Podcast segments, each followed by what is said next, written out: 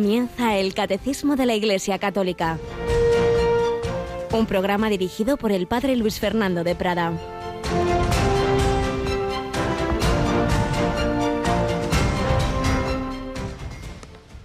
Yo os digo, amad a vuestros enemigos y rezad por los que os persiguen, para que seáis hijos de vuestro Padre Celestial, que hace salir su sol sobre malos y buenos, y manda la lluvia a justos e injustos, porque si amáis a los que os aman, ¿qué premio tendréis?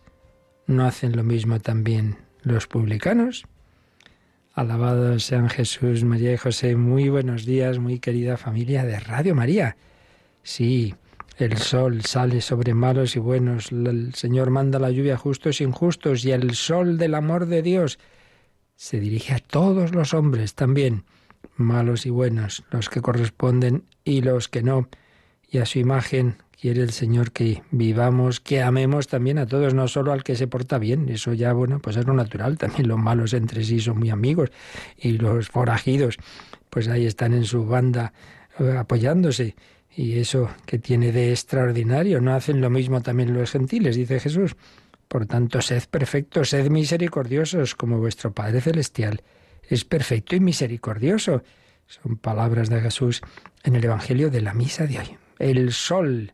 Precisamente un sol veía Santa Margarita María en aquellas revelaciones del corazón de Jesús allá por 1674-75, cuando se le manifestaba el Señor y dio lugar en aquellas revelaciones a la forma ya digamos más moderna de estos últimos siglos de una espiritualidad tan antigua como el Evangelio del corazón de Jesús, pero con esos matices que el Señor le mostraba a esta santa visitandina o salesa, el sol, el amor de Dios que nos ilumina a todos. Y si nos dejamos iluminar por Él, fijaos en que las custodias tienen habitualmente esa forma como de, de un sol, unos rayos que salen del centro, pues si nos ponemos ahí a tomar baños de sol, si nos dejamos iluminar pues ese corazón de Cristo que vive, que late, Cristo resucitado y vivo de corazón palpitante, si estamos ante Él, si pasamos buenos ratos, ahí dejándonos tostar nuestros corazones por el corazón de Cristo, pues también nosotros podremos amar así, con amor, con misericordia, al que se porta muy bien y al que no se porta tan bien. Ahí está la gracia, ahí está lo especial del cristiano unido a Jesucristo.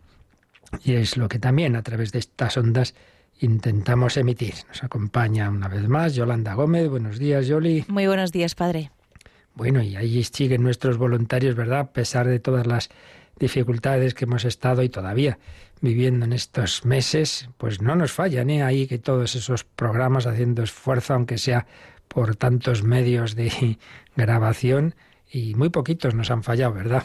Pues sí, la verdad es que el trabajo que están haciendo es encomiable y además, sobre todo, su disposición. El venga, pues, ¿qué necesitamos? Eh, enséñanos eh, lo que necesites. Y, están ahí, siempre al pie del cañón. Y así que, pues, muchísimas gracias por, por estar ahí, eh, dándose tiempo y, bueno, pues intentando aprender también estas nuevas formas que, que mm. hemos estado viviendo estos días.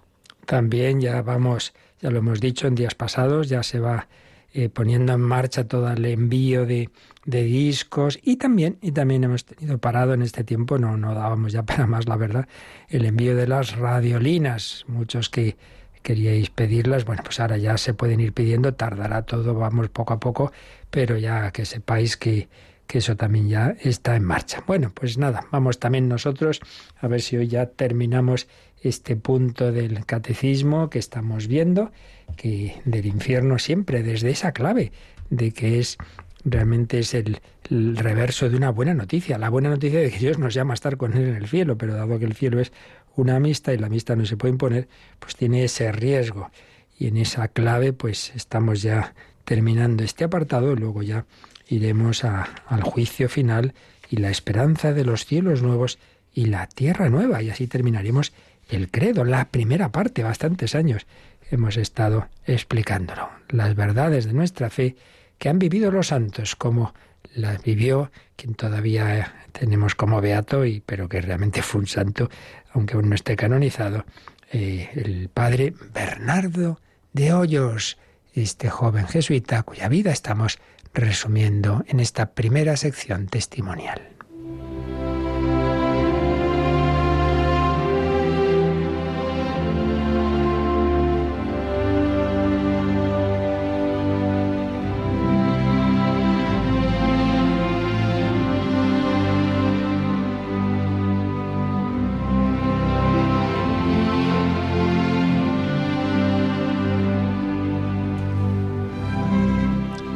Escribió en su corazón. Pide y misión del Padre Bernardo de Hoyos, apóstol del corazón de Jesús, que escribía el Padre Máximo Pérez y que estamos resumiendo. Habíamos dejado a Bernardo, que ya había entrado muy jovencito, muy jovencito, con 14 años.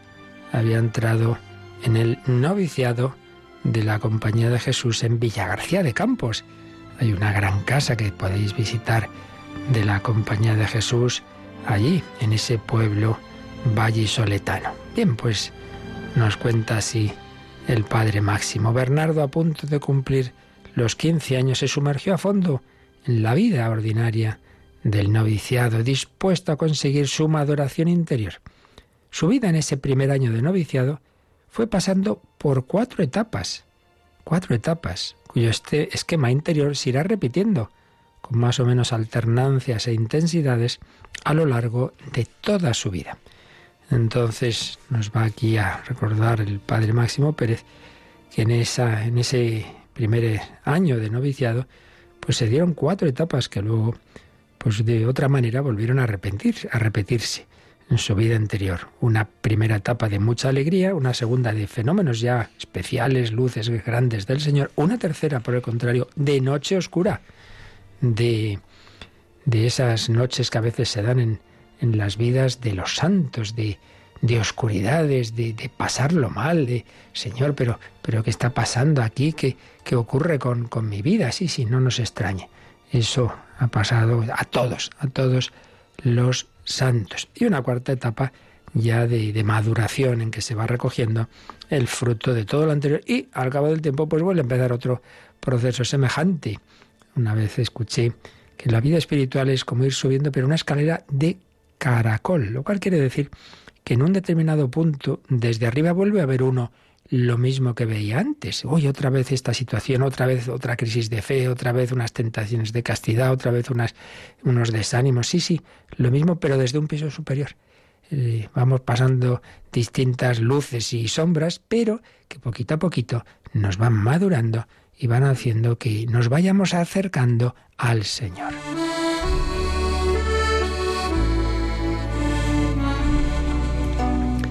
Una primera etapa pues de alegría y normalidad, como los otros jóvenes que con él habían pedido su admisión, estaba Bernardo haciéndose a la sorpresa de esa nueva vida, tan contento. Normalmente son años muy felices los de un seminario, los de un noviciado, sobre todo al principio, tiempos de fervor, pero también de normalidad. A los seis meses, en el adviento de 1726, Bernardo entra en una nueva etapa comienza a experimentar fenómenos interiores que le sorprenden y le dejan perplejo. Una nueva luz interior le ilumina las realidades espirituales. Pues ahí lo que llama San Ignacio consolaciones, momentos fuertes de sentir al Señor. El corazón se le derrite ante el Señor. Los ojos comienzan a derramar abundantes lágrimas de alegría y sentimientos espirituales. Próximo a la Navidad, ¿cómo está? Es el descubrimiento del amor de Dios hecho niño lo que le tiene tan absorto el corazón, que no sabe qué hacer.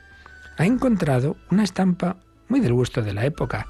Representa al niño Jesús intentando capturar con el anzuelo algunos corazones que nadan en un estanque.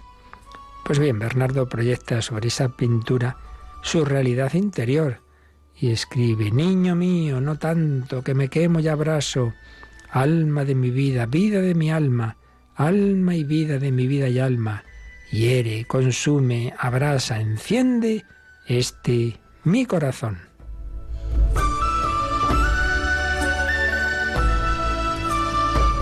Otras veces ve una representación del niño Dios cazador. Lo había visto así en una nota necrológica de un anciano jesuita de Granada, el padre Manuel Padial, y él comienza a sucederle lo mismo. El niño le dispara al corazón flechas de amor y cada blanco que hace le deja suspenso y fuera de sí. Claro que sí. Hay quien se cree que la vida religiosa es una vida seca, vacía. No, no, es una historia de amor, si no sería imposible. Una historia de amor con Cristo vivo. Fiel al principio del fundador de la compañía, San Ignacio de Loyola, que escribía que el amor consiste más en obras que en palabras, este novicio analiza con su maestro esos fenómenos. No, no se queda en qué gustito, qué bien estoy, no, no se centra en ese gusto que le podría dar gula espiritual, sino que ve que eso en cuanto le ayuda, que le desprende de lo terreno, le empuja a la humildad, al escondimiento y a no cometer advertidamente ninguna imperfección, aunque me den la muerte. Y si es así, pues esas luces, pues entonces están muy bien, claro.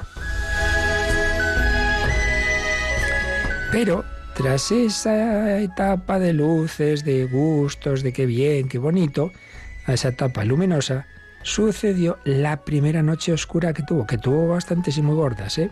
Pensemos que todo es así, dulzuras en la vida de los santos. No, no, una noche muy lóbrega y muy larga para un principiante. Sí, ciertamente. Pues no, no fue fácil y muy litúrgico porque llegamos precisamente a la cuaresma y su primera cuaresma en esa vida religiosa se pareció a la cuaresma de Jesús en el desierto.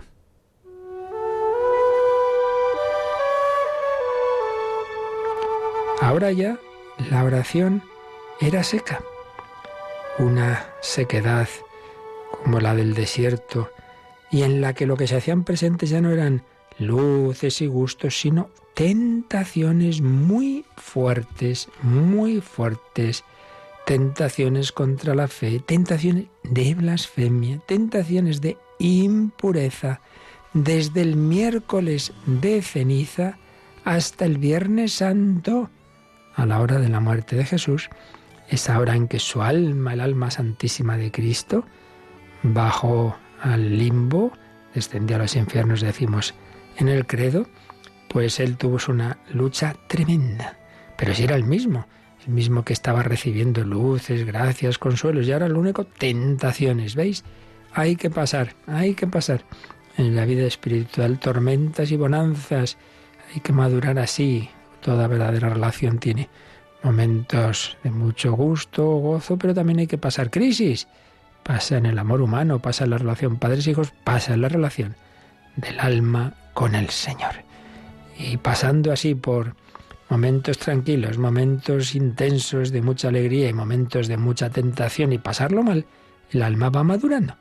Y ahí nos quedamos, ya seguimos viendo, si Dios quiere, esa etapa siguiente de maduración del corazón ante el corazón de Cristo.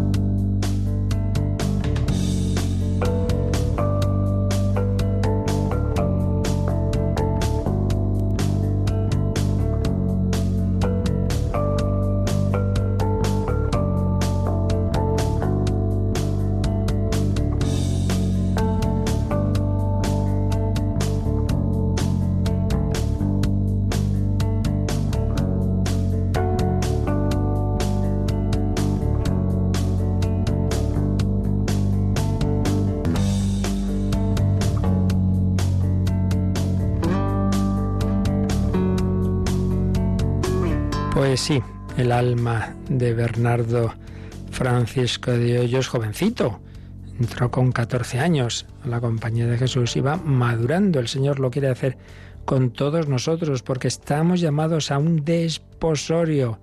El cielo es ese desposorio del alma humana con Dios en Cristo. Cristo es el esposo, el alma la esposa. No solo vale esto para las religiosas, no, no. Toda alma cristiana está llamada a ese encuentro, a ese abrazo, a ese matrimonio espiritual con Cristo. Pero eso implica pues ese proceso de noviazgo que es la vida. Y ahí pues estamos llamados a ir madurando en ese amor y también hay que pasar por las distintas etapas.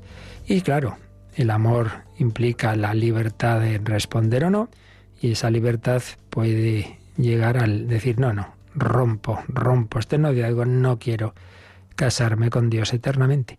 Y si uno mantiene esa decisión hasta el final, pues es esa autoexclusión de la comunión con Dios que la Iglesia llama infierno. Hemos estado intentando explicar lo que desde luego siempre es un misterio, todas las, las verdades más profundas de nuestra fe, desde quién es Dios, la Santísima Trinidad, hasta el destino humano, pues evidentemente tienen siempre algo que más o menos podemos entender, pero también algo que nos supera, al menos en esta vida, bueno, y en la otra, ¿eh? porque el alma humana, aunque esté iluminada por Dios, nunca va a tener la capacidad de entender al infinito, eso ya del todo, meterlo en nuestra alma.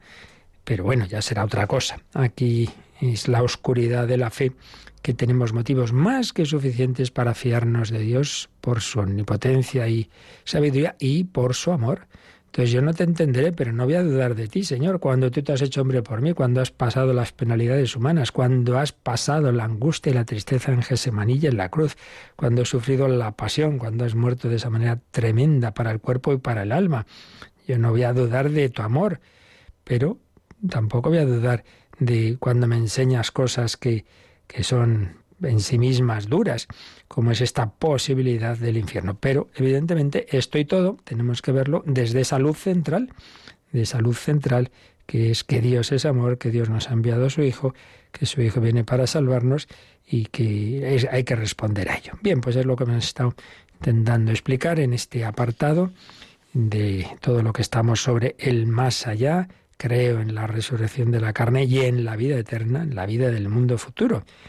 Eh, la muerte cristiana, el cielo, el purgatorio y el infierno. El infierno que íbamos viendo desde el número 1033 hasta este último número que, que, con el que termina este apartado, que es el 1037.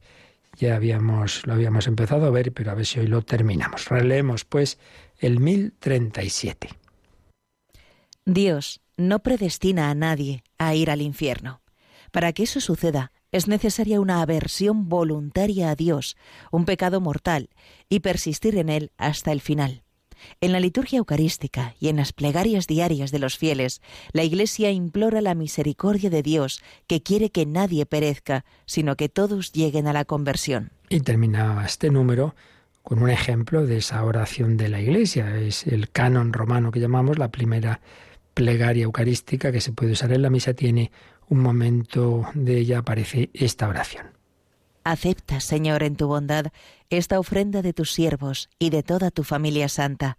Ordena en tu paz nuestros días, líbranos de la condenación eterna y cuéntanos entre tus elegidos. Por eso el último día estuvimos comentando esta petición, como lo más importante es que si Dios quiere salvarme, pues hace falta que yo también quiera, y para ello ante todo hay que pedirlo y decíamos, y lo hemos repetido mil veces, que la revelación de Dios no tiene un fin, digamos, especulativo de que eh, ahí estemos dando vueltas a las cosas y cómo será esto y cómo será lo otro para saciar nuestras curiosidades. Sobre todo en estos temas del más allá siempre hay muchas preguntas que en el fondo son de curiosidad. Oiga, ¿cómo será esto, lo otro? Y yo que sí. lo que Dios nos revela no es para saciar nuestra curiosidad, sino cómo tenemos que actuar.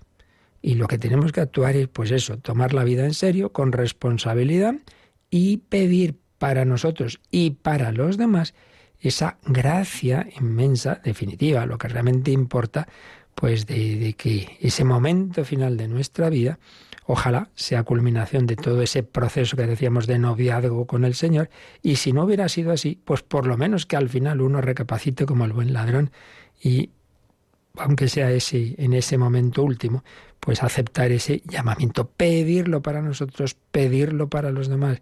La conclusión de todas estas verdades no puede ser, no debe ser la angustia, el, terror, como si Dios estuviera ahí a pillarte. No, no, Dios quiere salvarte, pero sí Él tomarse la vida en serio y sobre todo esto, la oración, la oración, pedid y se os dará. Santa María, ruega por nosotros pecadores, pecadores, sí, lo somos, ruega por nosotros ahora, en este momento y en la hora de nuestra muerte. Pues esto es lo importante, la conclusión, la oración y también, por supuesto, la evangelización, porque si es tan importante lo que hacemos en la vida y nuestra respuesta a Cristo, oye, las cosas importantes para el bien y la felicidad de los demás, se las debemos contar a los demás. Por eso, desde estas certezas, pues se ha dado en la historia de la Iglesia la evangelización y la misión. Oye, porque si estos que viven, decía San Francisco Javier, en Japón o en China, no conocen al Salvador y todas estas cosas, yo tengo que decírselas, porque, porque no es lo mismo, dice el Papa Francisco en Evangelio Gaudium no es lo mismo. Hay un número que, se, que, dice eso. No es lo mismo conocer a Jesús que no conocerlo. No es lo mismo tener sacramentos que no tenerlos. No es lo mismo tener todos los medios de salvación que nos da el Señor, su palabra, los sacramentos, la compañía de la Iglesia, etcétera, que no tenerlos. Oye, pues tengo que hacer lo posible por dárselos a todos, a todos, todos los hombres que tengan todos los medios para unirse al Señor. Esa es la conclusión práctica. El celo apostólico. Ciertamente, esto, esta meditación del infierno a muchos santos, pues les ha movido a eso, decir, oye, que yo tengo que, moverme, que tengo que, anunciar la conversión, que muchos van por mal camino. Celo apostólico, eh, rezar por nosotros y por los demás, eh, darnos cuenta de la trascendencia de nuestra vida. Bien, pues ya vamos a terminar un poco recapitulando todo, fijaos que, como estamos diciendo aquí, toda la, dificultad de, este, de estas verdades es compatibilizar.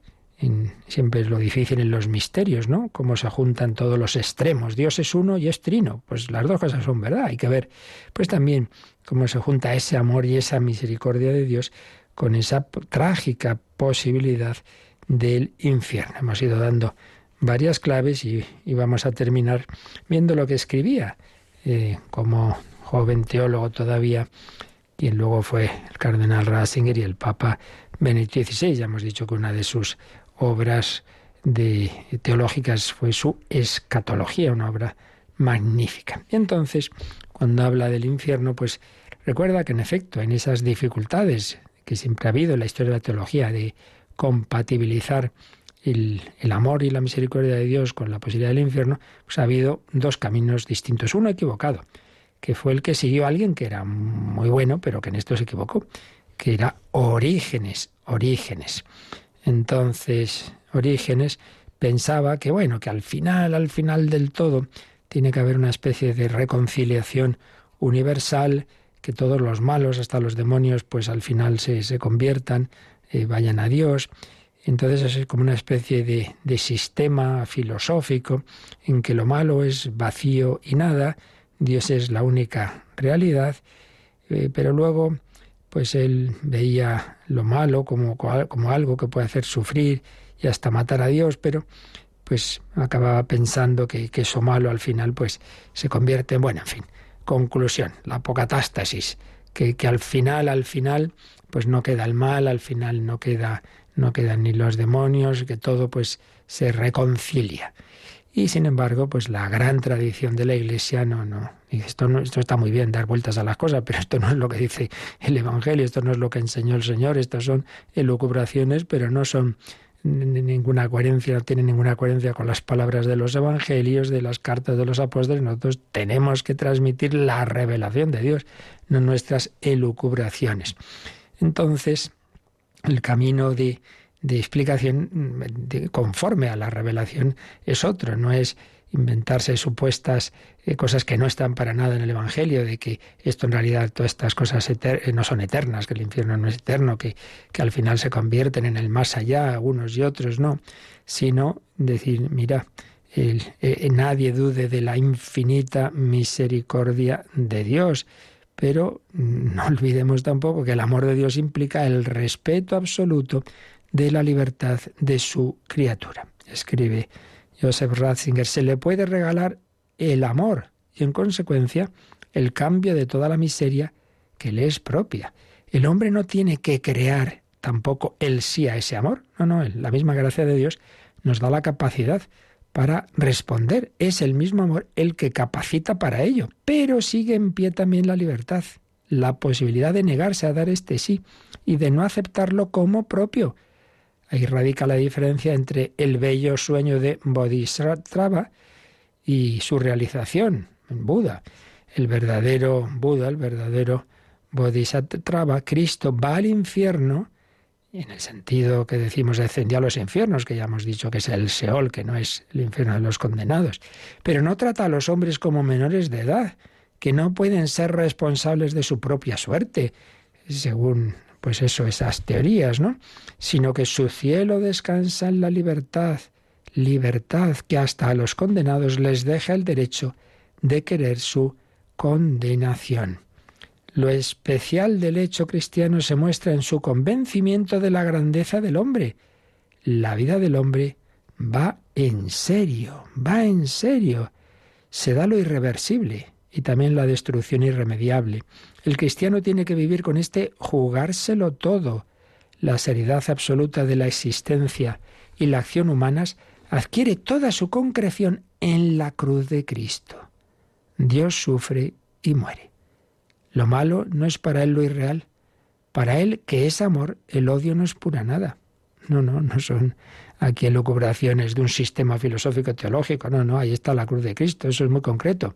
Él supera el mal no por la dialéctica de las ideas, de la razón universal, así un sistema hegeliano, dirían los filósofos, no supera el mal en un Viernes Santo especulativo, sino en uno totalmente real.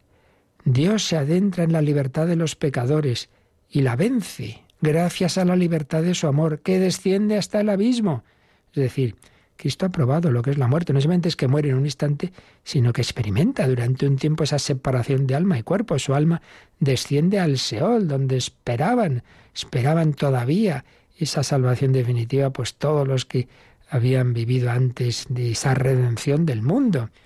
Hay una respuesta del amor de Dios en la oscuridad del descenso de Jesús al Seol, en la noche que padeció su alma. Qué noche tan grande él experimentó lo que es el sentimiento de, las, de no sentir a Dios, Dios mío, Dios mío, ¿por qué me has abandonado? Entonces señala que esa oscuridad, pues Mm, solo la han experimentado un poco por los grandes místicos en las noches oscuras, como San Juan de la Cruz o como Santa Teresita del Niño Jesús. Para ellos, para los santos, no se trata de una amenaza que lanzan contra los demás, sino de una exigencia de sufrir profundamente en la oscura noche de la fe la comunión con Cristo, como comunión con lo oscuro de su descenso a la noche.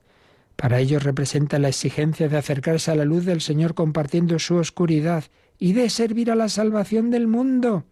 Sí, Santa Teresita ofreció esas noches oscuras, esa etapa final de su vida, de sufrimiento de cuerpo y de alma, como si no tuviera fe, la ofrecía por la conversión de los que no creían en el Señor, de los que no vivían con Cristo, y sintiendo, digamos, una especie de de, infierno en su alma, de, de, gran oscuridad, evidentemente unidísima al amor de Dios, pero sintiendo eso, pues ella lo ofrecía para que, para que los que vivían separados del Señor no acabaran en ese infierno, sino que se convirtieran al Señor. En definitiva, con estas ideas profundas que a veces nos podemos perder en ellas, pero Joseph Ratzinger venía a decirnos que el dogma mantiene su contenido real, el infierno es verdad pero sin olvidarnos de que la misericordia que han vivido pues todos los santos eh, convierte esta fe en oración, en oración que sufre y espera, en oración y en evangelización. Mira, no demos vueltas, simplemente hagamos todo lo posible por anunciar a todos los hombres la salvación, porque estamos llamados para el cielo, que estamos llamados para un fuego, no el fuego de del egoísmo, de la soberbia, del remordimiento, de que, me he equivocado, de que me he dejado quemar por el fuego del egoísmo. No, no, estamos llamados para el fuego del amor. El cielo es para ti, como canta Atenas Beniga en esta canción, que está de fondo de esa película sobre el corazón de Jesús, corazón ardiente, el cielo para ti. Vamos a, pedirlo para ti, para mí, para tus hijos, para todos, que todos realmente sigamos el camino de Cristo, camino, verdad y vida, para el cielo.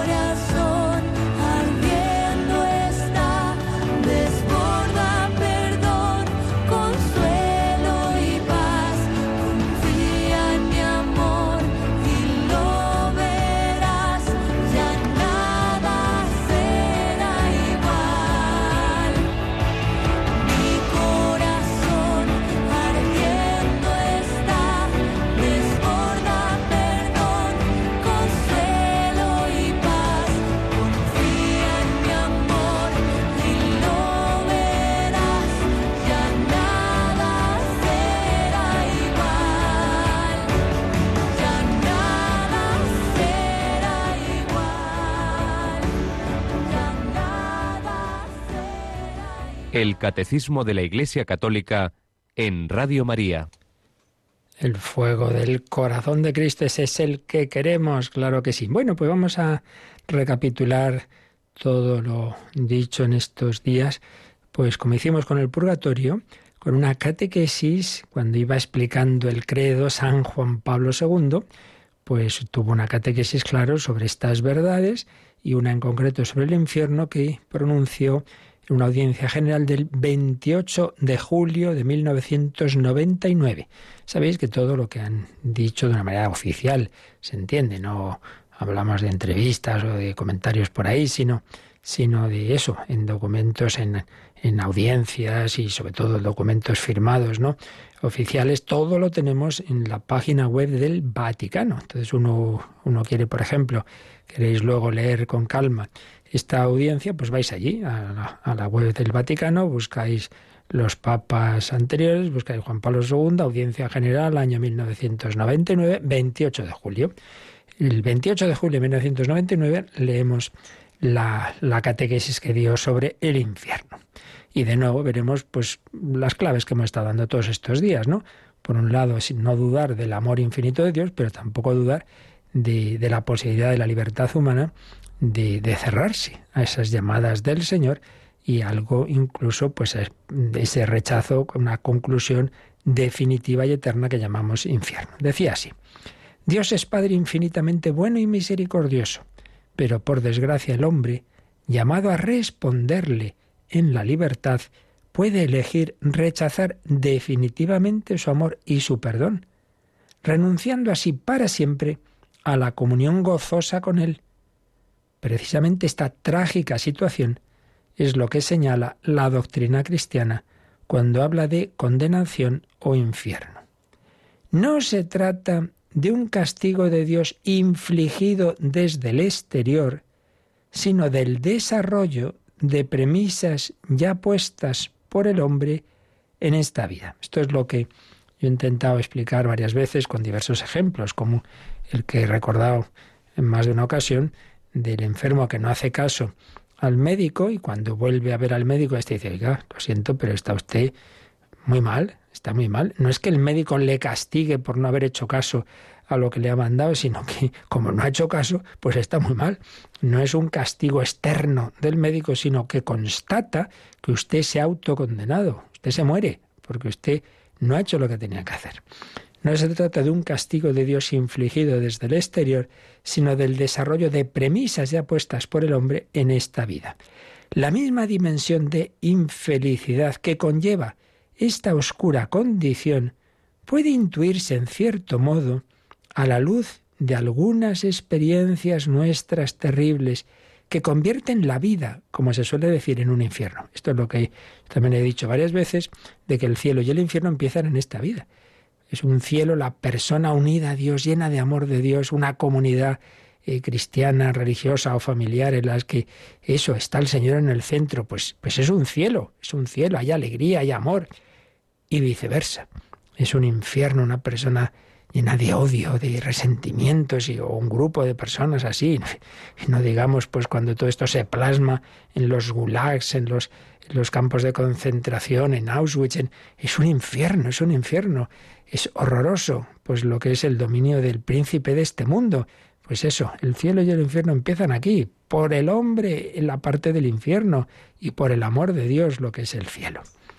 Con todo, Aún, así, siendo verdad que sí, de alguna manera el cielo y el infierno empiezan aquí, con todo, seguía diciendo Juan Pablo II, el infierno es algo muy diferente, es la última consecuencia del pecado mismo, que se vuelve contra quien lo ha cometido. Es la situación en que se sitúa definitivamente quien rechaza la misericordia del Padre incluso en el último instante de su vida.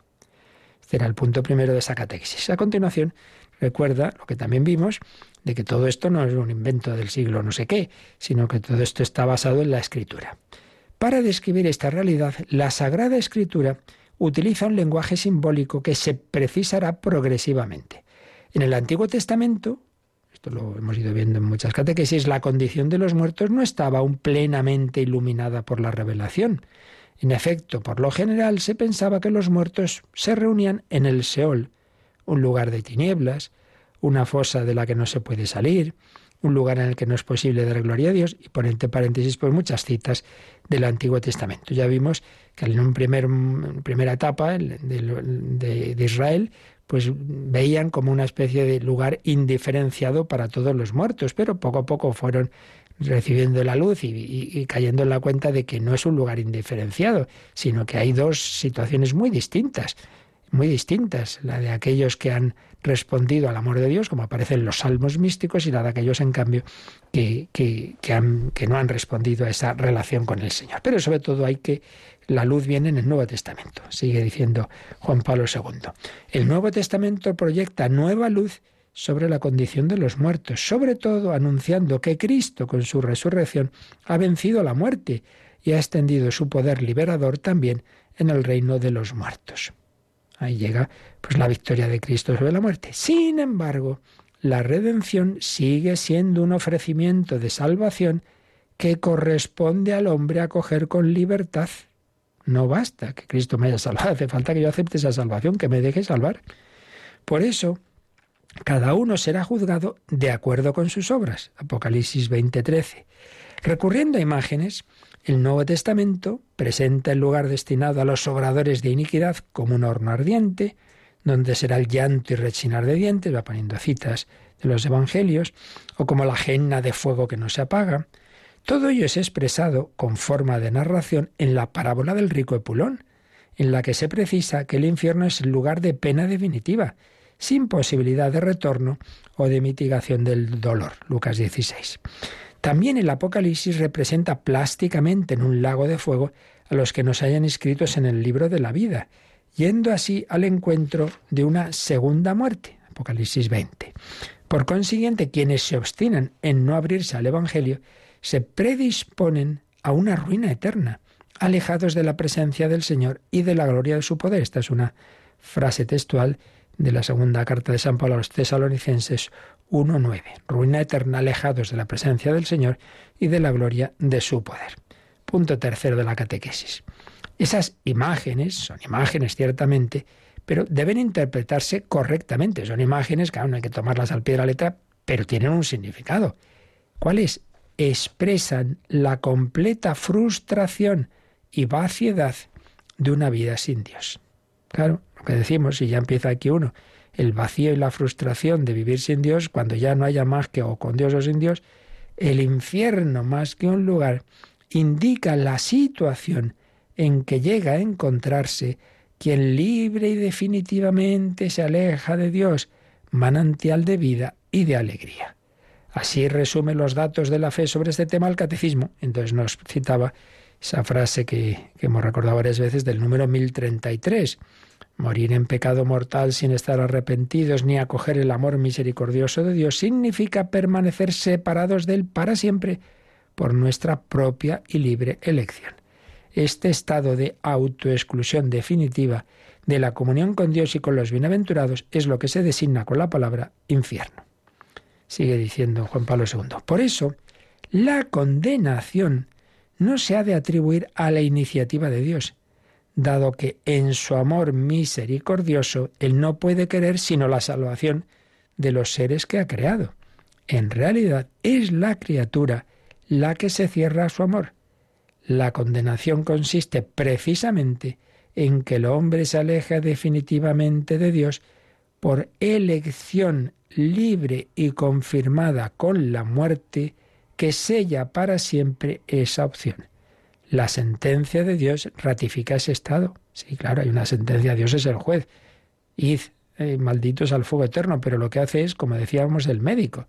No es como algo, ahora, pues bueno, como te has portado muy mal, pues te vas a enterar. No es eso, sino que ratifica la mala elección del hombre, que se ha alejado definitivamente de Dios. Y cuarto y último punto de la catequesis. La fe cristiana enseña que en el riesgo del sí y del no que caracteriza la libertad de las criaturas, alguien ha dicho ya que no. Ya hubo alguien de entrada que dijo que no, claro, los demonios. Se trata de las criaturas espirituales que se rebelaron contra el amor de Dios y a las que se llama demonios. Para nosotros, los seres humanos, esa historia resuena como una advertencia. Oye, si aquellos ángeles, algunos dijeron que no, ojo, a ver nosotros. Nos exhorta continuamente a evitar la tragedia, la tragedia en la que desemboca el pecado, y a vivir nuestra vida según el modelo de Jesús que dijo siempre sí a Dios. Demonios dijeron que no, Jesús dijo sí al Padre, María, podemos añadir, evidentemente, dijo también sí, pues tenemos que elegir. La condenación sigue siendo una posibilidad real pero no nos es dado conocer, sin especial revelación divina, cuáles seres humanos han quedado implicados efectivamente en ella. O sea, eso está ahí. Pero no podemos decir, ah, pues este seguro que está en el infierno. Eso la Iglesia no lo dice de nadie. De nadie. El pensamiento del infierno. Esto es importante porque viene a ser la idea que os decía yo hace un momento. El pensamiento del infierno, y mucho menos la utilización impropia de las imágenes bíblicas, no debe crear psicosis o angustia. Ah, preparaos aquí a, aterrorizar a los niños con imágenes que, que, viene el coco. No, no es eso. Pero hay que tomarse la vida en serio. Es un pensamiento que no debe crear psicosis o angustia, pero representa una exhortación necesaria y saludable a la libertad dentro del anuncio de que Jesús resucitado ha vencido a Satanás, dándonos el Espíritu de Dios que nos hace invocar Abba Padre. Y termina, pues, esta catequesis, como también hemos visto que termina el apartado del catecismo sobre el infierno. Esta perspectiva llena de esperanza prevalece en el anuncio cristiano.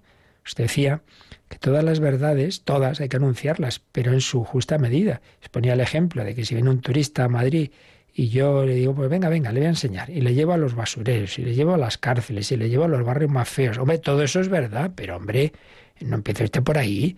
Vamos a, empezar por, por Madrid Central, los Austrias, el Palacio Real, la Almudena, tantas cosas bellas, el Prado, y luego vemos lo demás.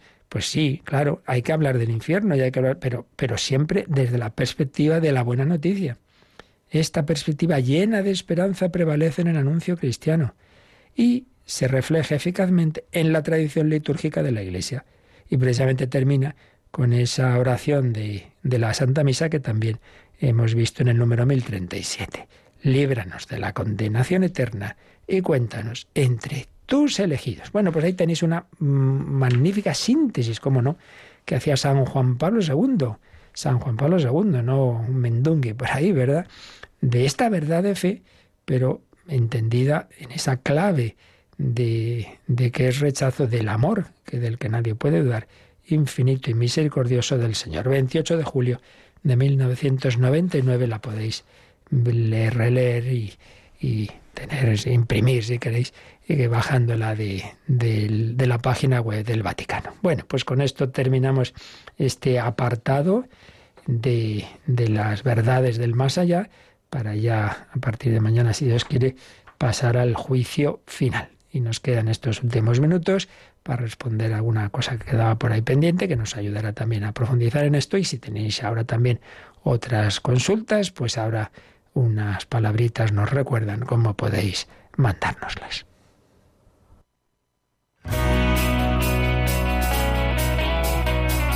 Participa en el programa con tus preguntas y dudas. Llama al 91005 9419. 91005 9419. Puedes escribir un mail a catecismo o escribirnos un mensaje al teléfono de WhatsApp 668 594 383 668 594 383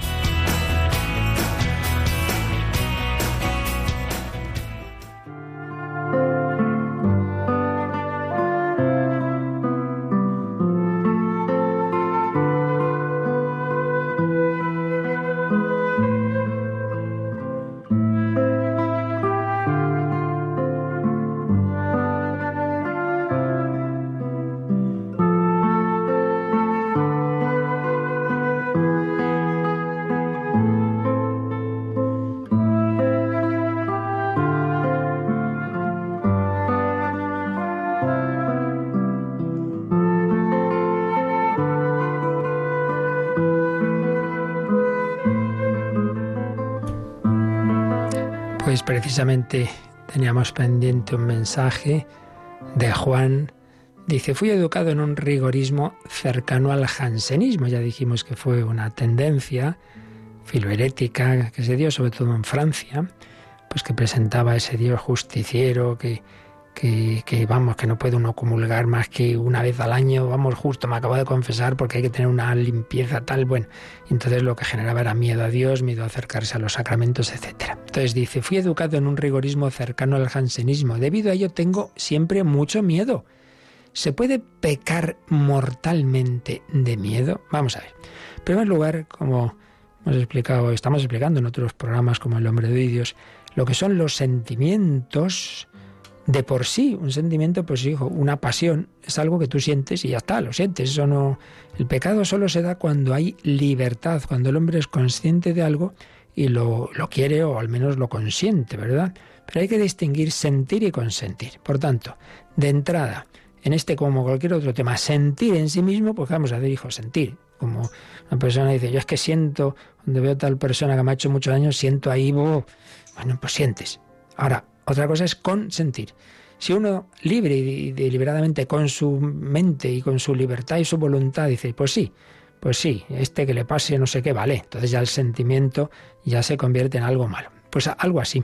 Si ese simple, ese miedo que, el pobre le ha venido sin culpa, eh, uno lo convierte en un acto de desesperanza. Es decir, yo no creo en el amor de Dios, en la misericordia de Dios, yo no tengo solución, yo me voy al infierno. Hombre, entonces ya sí que ahí habría algo negativo eso podría ser mortal o no, hombre. Llegar a mortal es una desesperación fría, pura y dura, pues claro, un pecado contra el Espíritu Santo muy grave. Pero tranquilo, Juan, que por lo que dices, quien precisamente pregunta estas cosas no es justamente el que está en pecado, al revés, es el que sufre porque quiere quiere servir al Señor y, y le da y le da pena todo esto, ¿no? Entonces demasiado pues ¿qué vamos a hacer? Que has tenido esa, mala educación. Entonces hay que rehacer eso. ¿Cómo? Pues todo lo que te ayuda a lo contrario. En Radio María tenemos, por ejemplo, ese librito leído, eh, precioso, Paz y Alegría, que puedes descargarte del podcast, que ayuda mucho en ese sentido. Otro, un CD también, también se titula Paz y Alegría, con una serie de charlas sobre todos estos temas que nos ayudan a ver la buena noticia, vivir el cristianismo con alegría. Bueno, también eh, una persona escribe, soy catequista esto también me lo ha escrito en una carta a un religioso. En la oración del Señor mío Jesucristo se dice que puedas castigarme con las penas del infierno. ¿Podría cambiarlo yo por pueda yo autocastigarme o algo parecido para no echar la culpa a un Dios castigador? Hombre, a nivel privado, claro que sí. Pero fijaos, y creo que he explicado muy claro en cómo hay que entender el, el castigo, no como algo, digamos, externo, que, en que Dios, pues, eh, sin piedad pues te, hace pagar lo que has hecho mal, sino como esa autoconsecuencia, ¿no? esa autoexclusión, ese autocastigo. Bien, lo hemos explicado. Ahora, eso no quita que las palabras están y las imágenes están. Entonces, la solución no es porque en el Evangelio se dice, id al, castigo eterno. O sea, eso, esa expresión aparece en varios lugares, lo de castigo. Lo que hay que hacer es explicar las cosas. O sea, no simplemente el cambiar una palabra que está, si está en el Evangelio, pues la quitamos, hombre pues no, lo que hay que hacer es explicarla. Esto es un poco lo de la consagración, ¿no? Jesús en la misa, eh, en la última cena dijo, eh, sangre derramada por muchos. Oiga, pero ahora en la misa ya no se dice por todos los hombres, entonces ya no murió por todos, sí, murió por todos, hay que explicar el por muchos. Pero si dijo por muchos, pues, pues vamos a decir por muchos. Luego se explica. Entonces, que esa es una oración que, así está oficialmente en la tradición española al menos, y así está recogido en el apéndice del compendio del catecismo. Entonces en Radio María, pues para no que cada uno diga cómo tiene que ser, cogemos las, oraciones de, esos documentos oficiales. Y podría quizás ponerse de otra forma, pues quizá. Pero ya digo que la cuestión no está en cambiar las palabras, sino en explicarlas. Ahora, a nivel privado, el privado, bueno, pues si tú quieres decirlo de otra forma, pues puedes, porque eso no es un tema litúrgico. Puedes. Pero claro, luego a la hora de, enseñar en catequesis a los niños y tal, pues yo creo que es mejor mantener las oraciones y explicarlas, y explicarlas, ¿vale? Y creo que tenemos alguna llamada, Yolanda. Sí, María de Ciudad Real nos ha llamado y pregunta, esas personas buenas que no han tenido la oportunidad de, de mm, leer la Biblia, de conocer a Dios, cuando mueren, ¿dónde van? Bueno, pues esto ya también es una pregunta típica que sale muchas veces. Pero en último término no lo sabemos ni de ellas ni de los que sí tienen esa oportunidad, porque siempre hay ese misterio, ¿verdad? Que solo Dios sabe de, ese, de esa relación entre cada alma y Dios y sobre todo de ese último momento. Último momento que no sabemos exactamente cuándo es, ¿eh? porque incluso aunque nos pueda parecer que una persona ya está absolutamente inconsciente o que ha muerto, bueno, quién sabe su alma en qué momento se da esa última decisión definitiva. Eso para empezar, de nadie lo sabemos. Pero en general la respuesta es que Dios da a todos los seres humanos, a todos, en cualquier lugar y en cualquier circunstancia y época de la historia, la suficiente gracia, solo Dios nos salva, y la suficiente gracia para responder a esa llamada que Dios nos hace. Eso se lo da a todos. Lo que pasa es que el camino ordinario por donde tenemos más garantía y, abundancia de esas gracias, pues ciertamente es el camino de la Iglesia y los sacramentos y la palabra de Dios. Por eso, justo os decía antes, que el tener esto claro impulsa a la evangelización y a la misión. Porque si diera igual todo, pues ¿para qué ir a misiones? Ay, maldad, hombre, ya Dios les dará la gracia también, hombre. No da igual. Que también tendrán su gracia todos para salvarse, sí, pero no es lo mismo, no es lo mismo. Entonces, eh, ¿qué hay que hacer? Pues eso, intentar que a todos lleguen esos medios. Ahora bien, aquel que sin culpa no ha recibido esos medios, tendrá la suficiente gracia, al menos al final de su vida, para salvarse. Claro, hombre, no va a dejar Dios por culpa nuestra a alguien que no tenga lo suficiente para responder a la, a la llamada de Dios. Dios quiere que todos los hombres se salven, por tanto, a todos les dará lo suficiente para responder. Ahora, que esa gracia podría ser más si hubiéramos hecho lo que teníamos que hacer, pues también. Y por eso hay que rezar por, por todos los hombres, para que todos pues reciban abundantes gracias, hacer sacrificios y evangelizar en la medida de lo posible, incluso ser misioneros para llevar a todos, pues no solo un poquito, sino la plenitud, la plenitud de los medios salvíficos. Bueno, pues eso es lo importante. Esta meditación del infierno aparece en los ejercicios espirituales de San Ignacio. Por un lado, pues para que tengamos como una especie de segundo paracaídas, ¿verdad? Sabéis que los paracaidistas llevan su paracaídas, pero uno segundo de repuesto, pues acaso el primero falla. Pues dice Santa Teresa, eh, lo, bueno es moverse por amor. El amor nos hace correr, dice, pero también viene bien ese segundo esa segunda dimensión que es el, santo temor de Dios, no en el sentido de, de, miedo, como decía antes Juan, ¿verdad? El que nos escribía, no en ese sentido, sino en el sentido, oye, dice Santa Teresa, el amor nos hace correr y el temor nos hace mirar bien dónde ponemos los pies. Pues voy conduciendo con mucha ilusión porque quiero ver a alguien a quien quiero, pero oye, voy con prudencia. Bueno, en ese sentido es bueno esa dimensión, por un lado, para mí mismo y sobre todo, dice San Ignacio, por si yo en el futuro me enfrío y pierdo el amor de Dios, por lo menos que el recuerdo de que eso puede llevarme a mi ruina eterna me ayude a volver a casa, como el hijo pródigo. Al principio no vuelve, porque pobrecito mi padre, que disgusto le he dado, que va, vuelve por el interés, te quiero Andrés, porque, porque pasa hambre. Entonces, bueno, por un lado nos puede ayudar personalmente, pero otro motivo de esa meditación es el celo apostólico. oye, que hay personas que, esto no es simplemente que lo puedan pasar en esta vida, tener un poquito más, un poquito menos, que no, que nos estamos jugando en la vida eterna. Por tanto, fuente de celo apostólico. Y tercero, también nos ayuda a relativizar los males presentes, a no quejarnos. Qué me da esto. Mientras no vaya al infierno, esto son tonterías. Bueno, pues eh, por algo está en la tradición de la Iglesia y en, la, en tantos santos, pues estas verdades también que son duras, pero que tienen también su sentido, bien enfocadas dentro de ese contexto, que no nos angustie, como decía Juan Pablo II, no nos lleve a la psicosis, no nos lleve a la angustia, porque ante todo creemos en el amor y en la misericordia de Dios, en ese fuego del corazón de Jesús. Jesús confío en ti, Sagrado Corazón de Jesús, en vos confío. La bendición de Dios Todopoderoso, Padre, Hijo y Espíritu Santo, descienda sobre vosotros. Alabado sea Jesucristo.